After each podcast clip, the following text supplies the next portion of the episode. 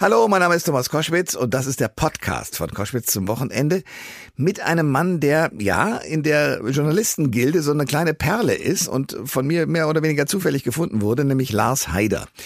Der ist Chefredakteur des Hamburger Abendblatts und sorgt natürlich dafür, dass dieses Blatt ordentlich funktioniert. Parallel dazu hat er aber Olaf Scholz, unseren neuen Bundeskanzler, kennengelernt, als der noch erster Bürgermeister war in Hamburg und hat den häufig getroffen, hat mit ihm häufig Gespräche geführt und hat nun eine Biografie, ein Buch veröffentlicht über den neuen Bundeskanzler. Das heißt Olaf Scholz, der Weg zur Macht.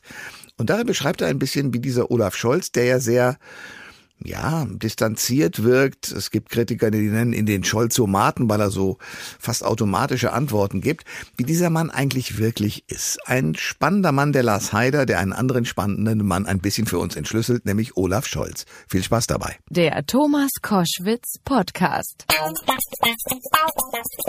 Chefredakteur des Hamburger Abendblatts äh, und jetzt hat er die erschienene Biografie Olaf Scholz, der Weg zur Macht geschrieben. Guten Morgen, Herr Heider.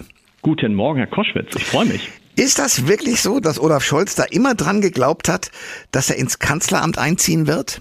Ja, das ist ja das Verrückte an dieser ganzen Geschichte. Er hat nicht nur dran geglaubt, er hat es ja allen anderen auch erzählt ging so 2017 los, aber spätestens 2018, da saßen wir hier in Hamburg zusammen und wir sprachen darüber, warum er denn nach Berlin geht. Und dann hat er mir das wirklich so erzählt, wie es 2021 gekommen ist. Hat dann damals gesagt, die Leute werden eine Sehnsucht nach jemandem haben, der so ähnlich ist wie Angela Merkel 2021 und dann sehen sie mich und dann werde ich mit Mitte 20 Prozent Bundeskanzler der Bundesrepublik Deutschland 2018 in Hamburg erzählt und wir haben ihn ehrlich gesagt alle ein bisschen für verrückt gehalten.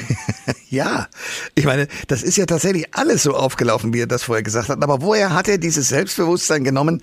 Was macht ihn vor allen Dingen so zielstrebig und machtbewusst?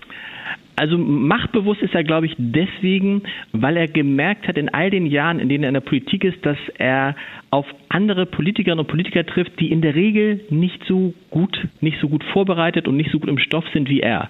Und ich glaube, daher zieht er sein Selbstbewusstsein. Er ist ja an sich ein schüchterner Mensch, jemand, der nicht fürs Rampenlicht gemacht ist, ja. aber er merkt eben halt, wenn ich dann mit denen zusammensetze und wir sprechen über Politik, dann bin ich ja besser als Markus Söder, dann bin ich ja besser als Armin Laschet, dann bin ich ja besser als Annalena Baerbock.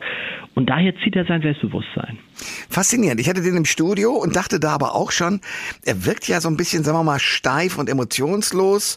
Äh, sein Spitz- und Spottname ist Scholzomat. Das hat eine Geschichte natürlich, aber sagen wir mal, dieses äh, mit, mit, mit irgendwelchen festen Stanzen reden, das gehört zu ihm dazu. Wie ist der kommende Kanzler in der direkten persönlichen persönlichen Begegnung bei Ihnen gewesen? Auch eher distanziert? Nee, er ist immer erstmal so, wie er ist, ist er. Also er verstellt sich da nicht, er verändert sich da auch nicht. Und wenn man ihn ein bisschen länger kennenlernt, bei mir waren das so ehrlich gesagt 40, 50 Begegnungen, okay. wo ich dann dachte, okay, jetzt musst du nicht mehr bei Null anfangen. Wenn man aber dann abends mit ihm zusammensitzt und man kommt ins Reden, dann kann das ganz lange Gespräche werden und dann steigt sozusagen von Stunde zu Stunde auch sein Wortanteil und dann ist er derjenige, der nicht aufhört und nicht nach Hause gehen will. Also dann erlebt man einen anderen Kanzler, muss man jetzt ja sagen, der auch sehr lustig sein kann, der sehr witzig, witzige Bemerkungen über andere Politiker auch machen kann. Aber da muss man schon mal ein bisschen länger mit ihm zusammensitzen. Okay, also Vertrauen muss her. Äh, wie redet man dann mit ihm? Wie erzählt er dann? Hat er dann Humor? Ja, er lacht auch. Äh, aber wie ist er dann? Na, es ist schon so, wenn ich sage, die Wortanteile verschieben sich. Am Anfang reden, reden Sie ein bisschen und er redet ein bisschen und mit der Zeit fängt er dann an zu erzählen. Dann unterbricht man ihn natürlich nicht, weil es unhöflich wäre und zweitens, weil es auch interessant ist, was er alles so erzählt aus seiner Sicht. Und dann ist es so eine, kann es so eine Mischung sein aus Dozieren, aber eben auch als so kleine, fiese Spitzen gegen andere Politikerinnen und Politiker. Und dann kichert er ja gern wie so ein kleines Kind. So also das ist, man glaubt es nicht, wenn man es nicht erlebt hat. Äh, hat ihn das eigentlich sehr getroffen, dass die SPD ihn ja nicht als Chef wollte? Oder hat er das hanseatisch gelassen einfach so hingenommen? Das ist ja eine der, eines der großen Rätsel im Leben des Olaf Scholz, dass er solche Rückschläge ganz normal hinnimmt. Es gibt ja die Geschichte, dass er am Tag, nachdem er den Kampf um den Parteivorsitz verloren hat oder in den Tagen danach, einfach seine Aktentasche genommen hat und ganz normal ins Finanzministerium gegangen ist und gesagt hat, es geht weiter. Was wohl auch daran liegt, dass in dem Plan, den er hatte, der Parteivorsitz nicht vorgesehen war. Ah. Ihm war, glaube ich, relativ klar, dass er nicht Parteivorsitzender der SPD wird, weil die Partei ihn halt nicht besonders gern mochte.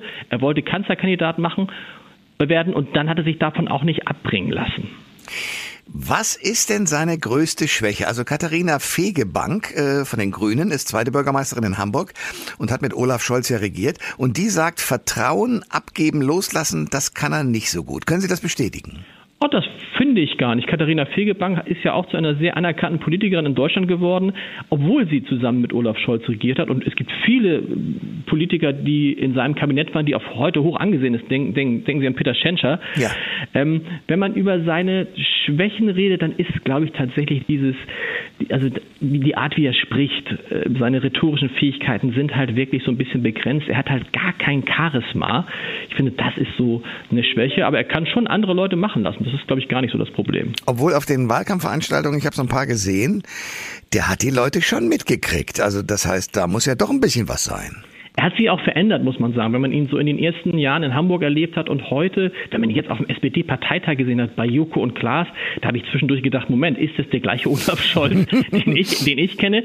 Das kann aber jetzt auch sein, je, je mehr er gemerkt hat, dass es funktioniert und jetzt, wo er Kanzler ist, dass er, dass er da so eine Befreiung ist und dass er jetzt es sein kann, dass er uns jetzt ganz andere Seiten von sich zeigt, weil das große Ziel hat er nun endlich nach 63 Jahren mit was für einem Anlauf endlich erreicht. Und vielleicht ist da eine Erleichterung und Befreiung drin und er zeigt uns die andere Seite, die er auf jeden Fall ja hat. Kann er ein großer Kanzler werden und eine neue Ära prägen? Das kann er. Also, das kann er. Das, was Sie jetzt vorgelegt haben, die Ampelregierung, finde ich, ist ambitioniert. Es klingt ja erstmal nicht so ambitioniert, wenn man denkt, wir wollen ein Land machen, in dem die Menschen es einfacher haben. Aber genau das ist doch das, auf was wir lange warten. Wir leben ja in einem Land, das total kompliziert ist, wo es ja total schwierig ist, allein schon ein Unternehmen zu gründen. Und wenn die das alles umsetzen, was im Koalitionsvertrag steht, ja, dass wir irgendwie vieles digital machen können, dass wir auf dem Weg ähm, in eine Zukunft gehen, in denen es keine Autos mehr gibt, die mit Diesel oder Benzin fahren, dann kann das tatsächlich am Beginn, äh, der Beginn einer neuen Epoche sein. Insbesondere aber in dieser Kombination äh, SPD, Grüne, FDP, der alte, erfahrene Olaf Scholz und die jungen, unverbrauchten Annalena Baerbock, Robert Habeck und Christian Lindner. Olaf Scholz, 63 Jahre alt, zum neuen Bundeskanzler gewählt. Der SPD-Politiker führt eine Ampelkoalition an, womit viele Politikexpertinnen und Experten niemals gerechnet hätten. Wer der Mann hinter dem Wunder ist, darüber haben wir jetzt gesprochen mit dem Hamburger Journalisten und Chefredakteur Lars Haider, Autor einer neu erschienenen Scholz-Biografie. Herr Haider, danke für das Gespräch. Sehr gerne, schöne Grüße. Alle Informationen zur Sendung gibt es online auf thomas-koschwitz.de.